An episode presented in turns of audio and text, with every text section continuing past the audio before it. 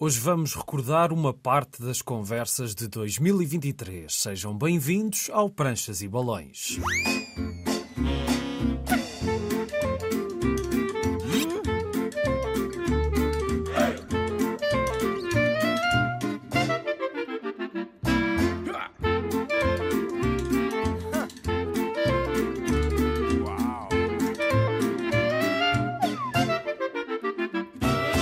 Vamos voltar a ouvir hoje 15 conversas das que foram gravadas no programa com autores portugueses ao longo de 2023. Vamos voltar a ouvir vozes de autores de várias gerações em três blocos. No primeiro, vamos ter as vozes do João Sequeira, da Caxizu, do Ricardo Venâncio, do Miguel Rocha e da Joana Estrela. Falamos de coisas tão diferentes como o valor da banda desenhada enquanto literatura, da passagem para uma história longa, de uma ligação ao futebol e de outras surpresas.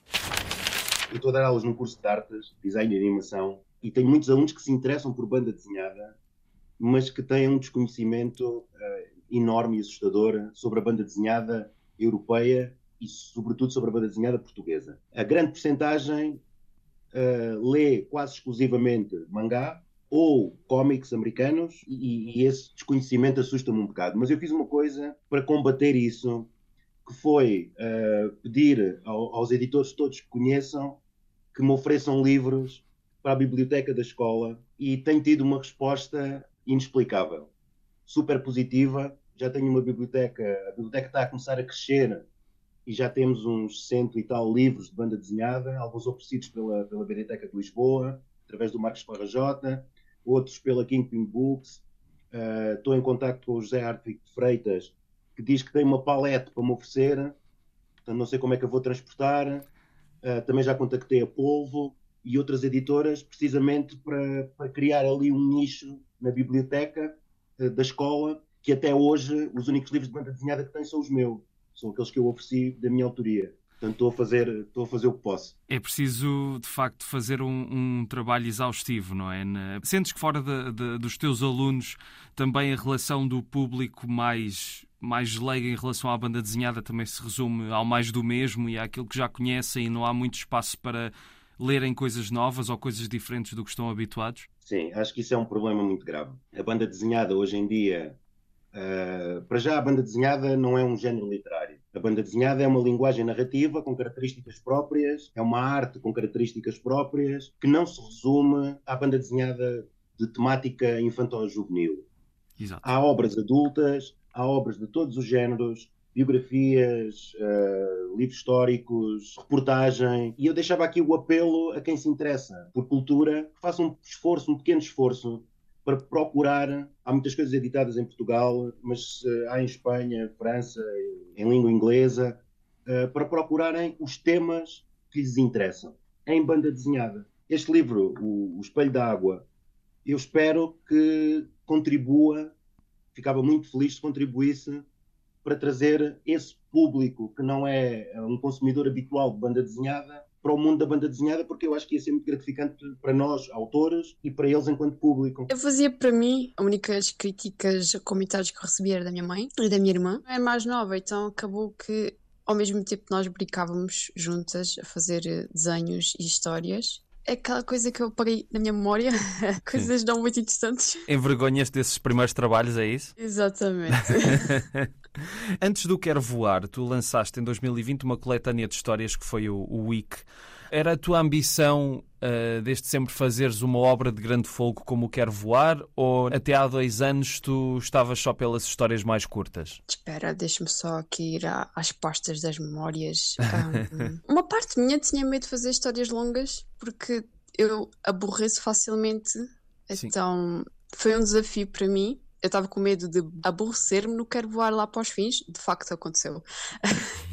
eu gostava de fazer histórias curtas porque dá para passar todas as mensagens que eu tenho na minha cabeça. Sim. E não é que é fácil, só que é mais divertido estar a criar coisas diferentes quando está sempre a fazer a mesma coisa. Tipo, eu às vezes digo, eu não seria como o artista do One Piece, como é que ele consegue fazer a mesma história, o mesmo personagem o tempo todo. Há mais de 20 anos, ah, exatamente, sim. Exato, exatamente. Fiz as curtas histórias porque se tinha mais segura mas mesmo assim eu queria tipo, quando eu fui fazer o Carvoário, queria me desafiar a sair dessa zona de conforto e experimentar um pouco mais longo, Agora eu não sei o que é que vai seguir, mas eu espero que seja um pouco mais longo do que isso. Na entrevista que fechou o Chama Imensa, falas da forma como o futebol fez parte da tua vida e depois tu às tantas disse que talvez até se perdeu um bom extremo direito. uh, porque o futebol, lá está, já, já vem de trás e o teu irmão também tentou no Belenenses e daí também foi um bocado inspiração para sim, o livro, a história sim. dele. Mas acreditas mesmo nisso, que terias futuro no futebol? Estás-me a pôr numa posição um bocado, um bocado complicada porque qualquer pessoa muita que... considera em alta consideração em termos de futebol. Não, Uh, assim, eu acredito que tinha potencial para isso. O meu pai tentou que, que eu fosse para o Belenenses, basicamente. E eu, na altura, era um bocado, um bocado rebelde e era um bocado artístico. então achava que futebol não era uma coisa. Eu gostava de futebol, mas não, não, não era por aí que eu, que eu queria ir. Eu, na altura, acho que estava um bocado mais ligado a artes marciais e coisas do género. Okay. E então acabei por ir para o Karate em vez de ir para futebol. Se calhar tinha decidido também. uh, mas, não, é assim, eu sempre gostei de, de jogar futebol.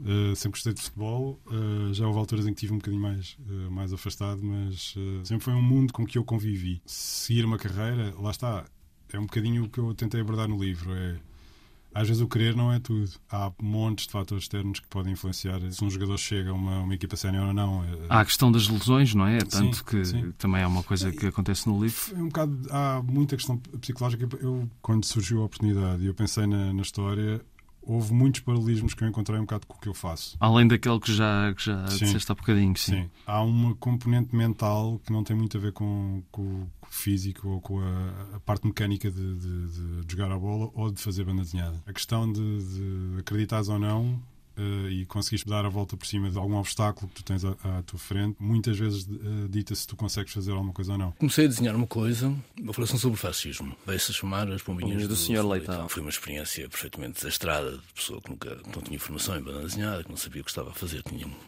uma experiência, um conhecimento empírico e tal. Mas mesmo assim, saiu-se bem o livro. Epá, sim, mas repara, fiz um livro a cores com 36 páginas. Quando tentei vender aquilo a um editor, não consegui encontrar ninguém. Ah, porque isto é cores, mas tem 36 páginas. Não, isto não é um livro, não tem 36 páginas. A cores, estás logo com a primeira obra. Alto português em Portugal. Epá, nem penso. Portas fechadas, portas fechadas, portas fechadas. E o que é que eu fiz? Desenhei mais um, um acrescento à história, uma, uma segunda narrativazinha, para chegar às 40 e tal páginas da norma. Finalmente fui ter com o João Paulo Coutrinho à, à biblioteca. Dizer, pá, não consigo. Ninguém me agarra no livro. Como é que se faz? Vai, vai, vai não posso. Ele disse, não posso. Desenhada a cores, não sei o quê. Não, não. Mas se fizesse uma coisa a preto e branco, tu iniciar uma coleção, que era LX Comics da Biblioteca. Se fizesse uma coisa a preto e branco, publico-te já. Correr, vou já. Vou logo a correr. Desenhar uh, o borda d'água, que se na LX Comics, e que tu tens feito um percurso interessante ao longo destes já, não é? Com 30 anos. Foi homenageado no Variantes, não sei se viste isso, a Marta Teves fez uma sim, sim, sim, sim, sim, sim, sim, sim, sim, a partir de uma página da, da reedição da, da Polvo. E agora estou a trabalhar precisamente na terceira reedição pela Polvo, com mais uma história acrescentada. Portanto, estou a trabalhar na terceira história, no terceiro acrescento a essa narrativa. Depois, a partir desse contrato com o João Paulo, conheci o José Brandes, na altura em Portugal praticamente sou ele e o Rui Brito é que publicavam autores portugueses. O José Brandes tinha aquela parceria com a biblioteca então estavam a publicar uma série de livros fantásticos, absolutamente interessantes. Fui nessa altura consegui publicar finalmente As Pombinhas. Também foi um processo porque a digitalização daquilo correu tão mal, eu estava tão fora de todos os processos de produção de um, de um livro, as coisas saíram todas erradas, e que foi uma coisa violenta para mim, que a partir daí fiz questão de ir aprender o processo e perceber como é que podia controlar o processo. Esse quase design, ainda que o Pombinhas na altura tinha sido bastante bem, bem recebido. E é um livro bonito, é um livro interessante para, para mim, não estou de forma alguma a menorizá-lo.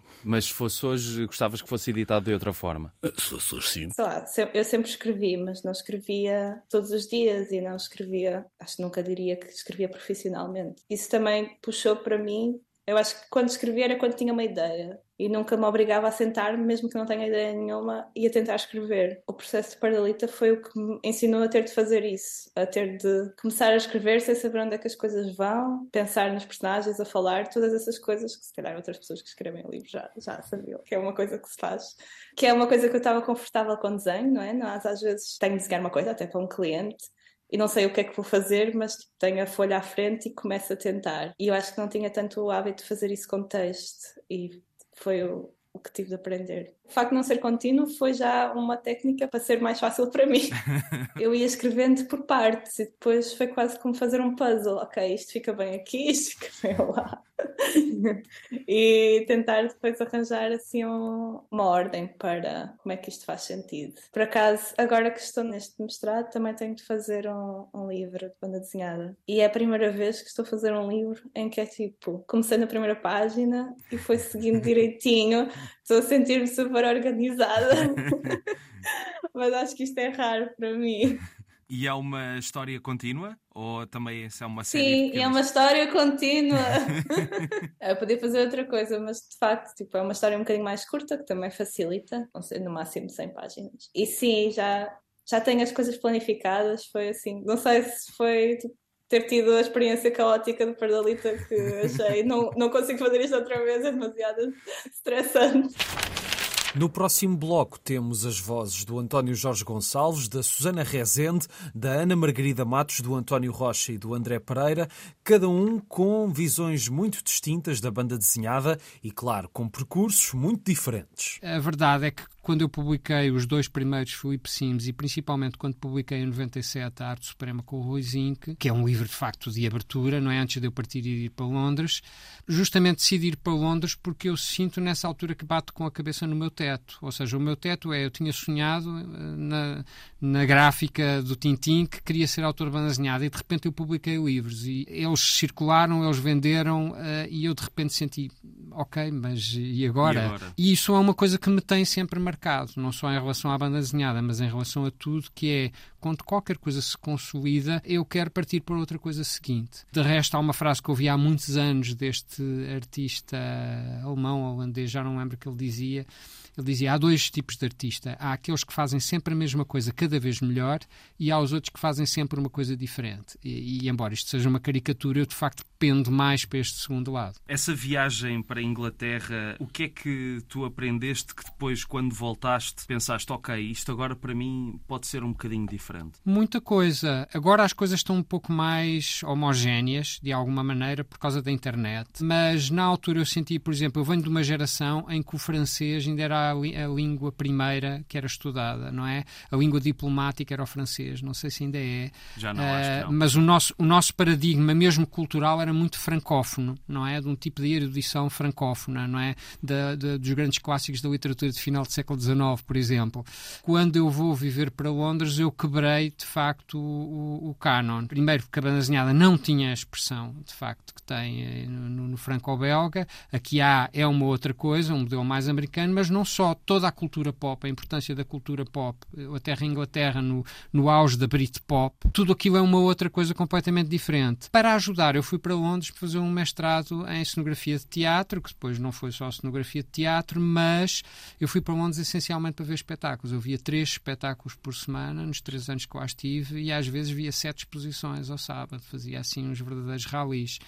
E isso realmente deu-me uma outra maneira completamente diferente de olhar para as coisas. Lá está. Aquilo que me fascinava era poder dar voz a todas aquelas pessoas que queriam se expressar. Mas não sabiam como. Exatamente. Era o que eu queria também fazer.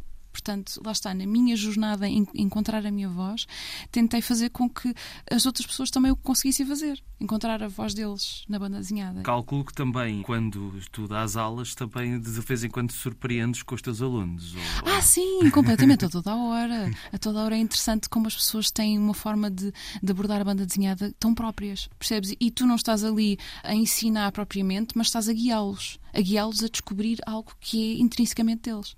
Uma forma de ver a banda desenhada que até se calhar é, é diferente da norma ou é, é apontar para aí que estás a, estás a dizer? Sim, porque dentro da sequencialidade tu podes agrupar e fazer e, mostrar os teus quadradinhos como tu quiseres. Tens formas de, de, de, apresentar o tempo, de apresentar as emoções, de fazer uma edição tal e qual como existe no cinema, não é? Existe uma edição de imagem onde tu vais determinar a quantidade de tempo que precisas para mostrar, seja uma situação ou outra coisa qualquer. E é isso que, que a banda desenhada pode permitir: expandir o tempo ou encurtar o tempo. Mas a banda desenhada tem uma coisa que o cinema não permite, que é tu vês tudo em duas páginas. Especialmente quando estás a, a, falar, pronto, lá está, no meio de, de um livro, não é? Já não estamos a falar de um webcomics, isso é uma coisa completamente à parte. Mas quando estamos a falar de um livro, tu tens todos aqueles momentos à tua frente. E tu podes ver e podes ler e podes, e podes rever. Tens uma ligação completamente diferente. E tu podes jogar com isso quando tu estás a fazer banda desenhada. E isso é fundamentalmente diferente, não é? A única surpresa que tu tens é quando tu viras a página e tens os cliffhangers e tens outras coisas todas. E isso tu podes também brincar com isso. Uh, e é isso que eu vi neles, que é o pacing deles, que é o pronto, sim, a forma sim, como sim, eles uh, era diferente, o que eles queriam contar era diferente, os ângulos com os quais eles queriam utilizar para contar a história eram completamente diferentes. E eu achava isso muito interessante. E até a própria. Já não. Lá está, aquilo que, que somente as pessoas se focam é, é, na parte estilística. Mas o estilo acaba por ser quase um, um subproduto. Porque ali o que interessa, e o que eu estou sempre a dizer, é que o que interessa é a história a ideia, é, é aquilo que tu queres transmitir. O resto é, é floreado. É uma forma de facilitar essa comunicação entre ti, autor, e, e a pessoa que vai ler. Eu não tenho uma agenda, eu não. Ou seja, ah, eu no segundo confinamento vou fazer um livro. Não, uhum. o que acontece é eu vou existindo, vou vendo, vou ouvindo coisas, vou guardando coisas comigo, quase assim, tipo arquivo humano, e depois há um dia em que, passado algum tempo, não sei, hoje vamos estar aqui a falar, e has de dizer uma frase qualquer que me chama a atenção e eu quase guardo aqui. E passado um ano ou uns meses, de repente essa frase junta-se a uma imagem e parece que, como se fosse uma caixa de e-mail, cai-me um e-mail de género: olha esta composição, olha esta ideia. E às vezes há imensos fatores que eu não estou a contabilizar que se juntam e formam em forma de publicação. E foi isso que aconteceu. O que aconteceu foi, eu já tinha duas páginas do que é agora hoje não feitas, porque tinha uma máquina fotográfica e tinha que a limpar por dentro e abrir e tirar parafusos e tudo mais. E achei aquilo super interessante por algum motivo, só porque sim. Desenhei e apontei algum texto e fechei aquilo num diário gráfico. E depois, passado uns meses ou um ano, já não sei, abri o correio da minha avó e tinha lá uma agenda super pequenina, assim, um A5 ou um A6. E eu achei aquela agenda curiosa, porque o que aconteceu comigo durante o. e com muitas pessoas, eu acho, durante o Covid foi que eu perdi assim, um bocado a noção do tempo. Agora era janeiro, agora já é julho, agora não sei o quê. E então o meu propósito inicial com hoje não foi quase que arquivar esse tempo nas palavras que eu escrevia todos os dias. E de repente, lá está, como eu estava a dizer, caiu-me assim uma ideia de Epá, mas eu tenho uma imagem muito boa para fazer uma composição com o texto, nananana, e depois vou, corto e colo, mesmo à mão, faço o texto, corto e colo e funciona super bem. Acho que faltavam uns dias para acabar o, os 500 paus e eu enviei aquilo com poucas páginas feitas, porque não é preciso, o concurso não, não precisa ter muitas páginas terminadas, algumas páginas feitas, algumas, algum texto do, do diário e basicamente os meus apontamentos escritos, porque eu não, eu não faço storyboards. Tudo o que era apontamentos daquilo, das ideias que tinham surgido em ramificação já desse, desse processo estabelecido do diário, eu enviei-lhes tudo e disse: Olha, é isto que eu quero fazer. E correu super bem. Tu falaste da questão dos fanzines, de, de, como não fizeste parte de nenhum fanzine. Achas que teria sido bom para ti teres feito parte de algum núcleo? Teria-te estimulado mais na altura? Sem dúvida. Para todos aqueles jovens que hoje possam ter interesse nessa área, é um conselho que eu lhes dou: é não se isolem. Procurem quem tenha esse mesmo interesse, porque há uma troca de conhecimento, há uma troca de experiência que é muito valiosa, até mesmo de estímulo, de uns, uns estimulam os outros a fazer mais, a fazer melhor. Uh, e eu penso que isso é muito valioso, muito útil para nós uh, termos outra, outra perspectiva daquilo que nós podemos fazer com, com a banda desenhada. E de 2013, quando voltaste, até 2020, vão sete anos. São esses sete anos de histórias que, que reuniste no teu livro. Como é que foi esse processo de criação da história longa e depois apresentar aos editores e a concretização em livro? As histórias mais curtas foram, foram feitas a vulso, digamos assim. Eh, não tinham um, um fio condutor, eram ideias, com pequenas, pequenas ideias que me iam surgindo e que eu queria executá-las e queria executá-las de uma maneira rápida.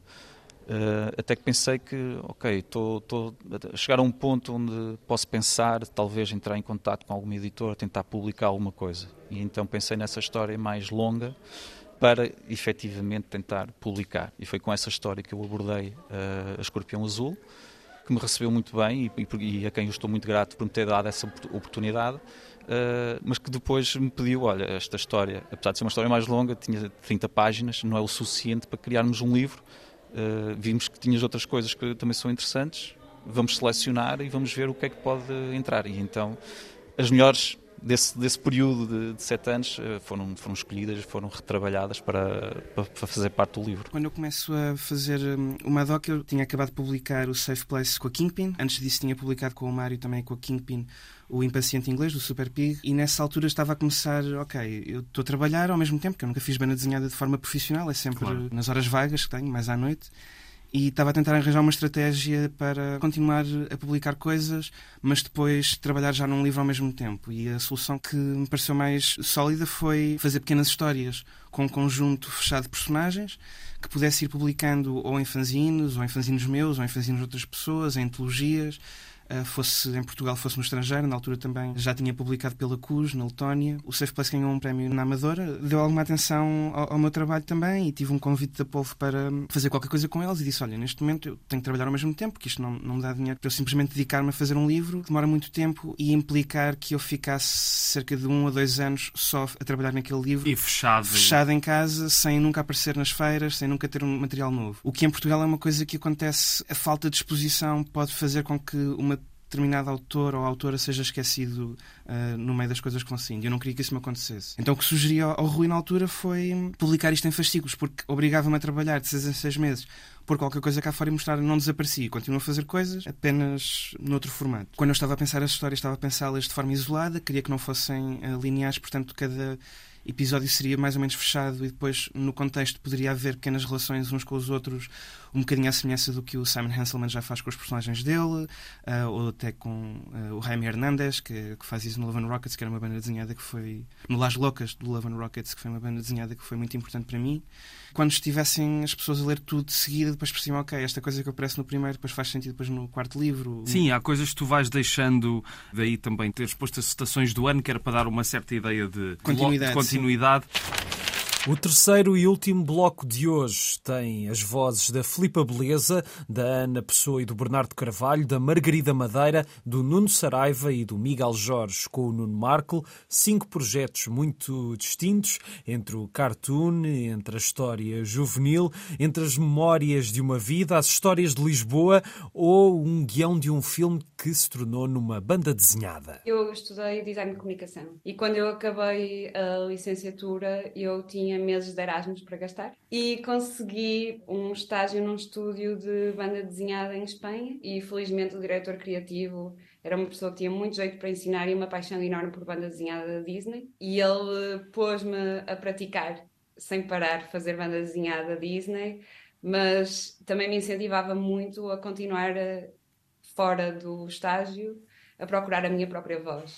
Claro que se eu aprendi a desenhar, a copiar uh, bandas desenhadas dos anos 80, por isso podes imaginar as proporções exageradas, super estilizadas que eu seguia, mais tentar uh, juntar isso à minha paixão por uh, cartoons, Calvin and Hobbes, Zips, ou seja, muita influência da banda desenhada americana, mas em estilos muito diferentes e às tantas, junta-se a isto a Disney e as coisas estão um bocado descontroladas, não é? Em termos de estilo. Eu sabia o que queria dizer e sobre o que é que queria desenhar, mas era difícil encontrar a expressão uh, final. E então, quando eu fiz o meu mestrado em banda desenhada, tive um professor, felizmente, que me disse: Filipa, respira fundo. Pensa no que é que tu gostas e faz isso. Comecei a, a pensar o que é que era que fazia mais sentido para o tipo de trabalho que eu desenvolvo. E eventualmente comecei a encaminhar-me para este estilo que tenho atualmente.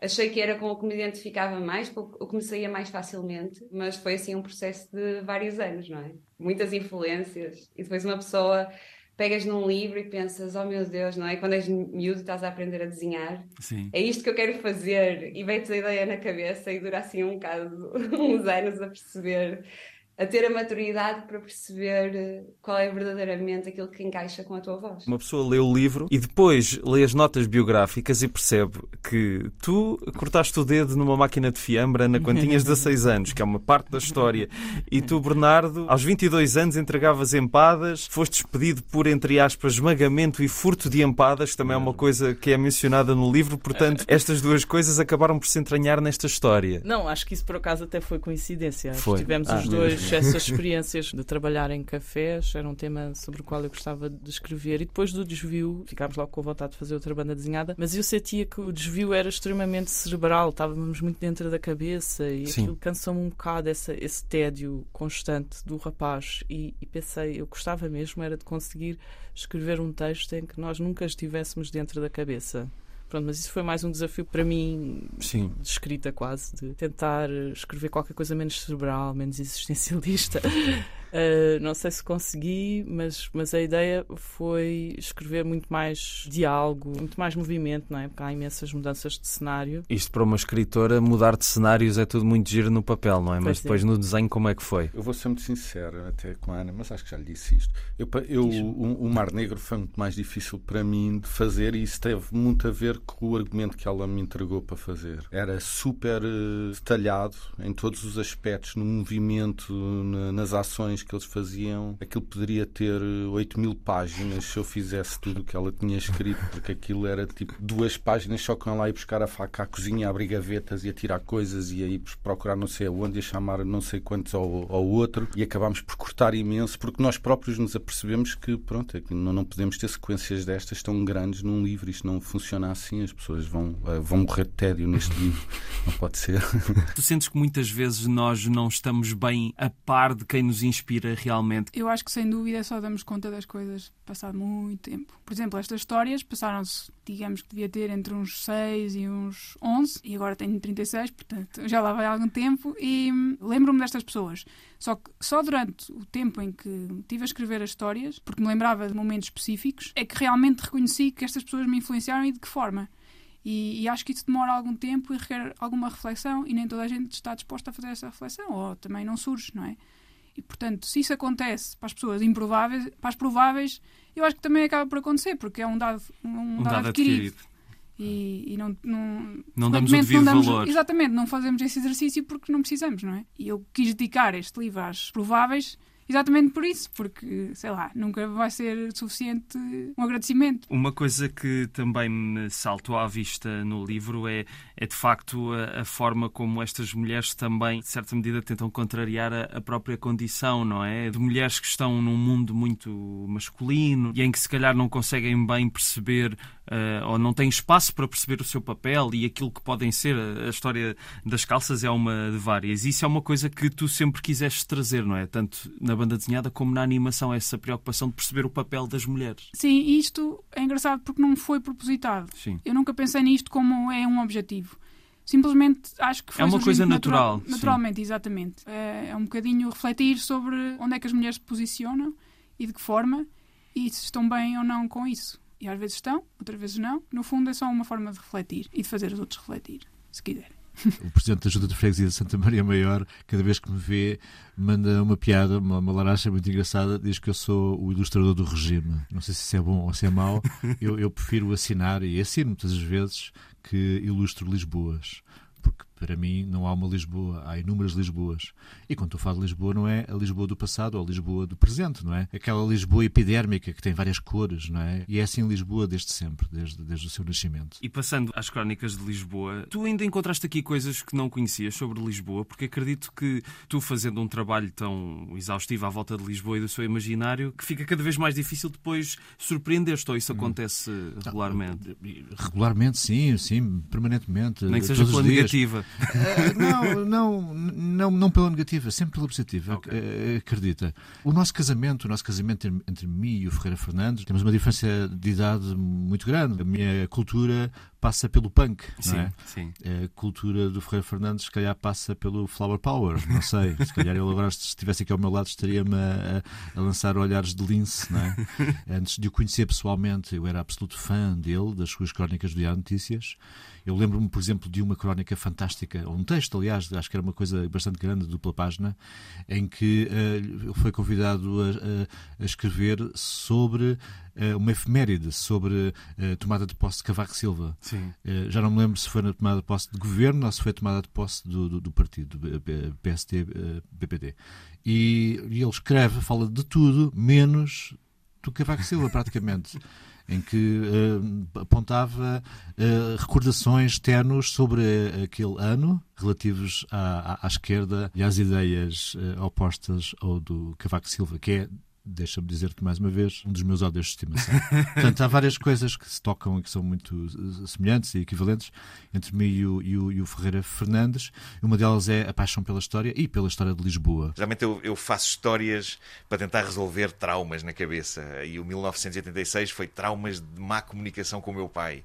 E este foi traumas de má comunicação enquanto marido e enquanto pai, eu próprio. Por isso é que o, o Filipe Melo diz que cada vez que eu tenho um trauma qualquer, ou uma separação, ou uma merda gigante, lá vou eu escrever uma história. Mas é, é terapia, é terapia, sim.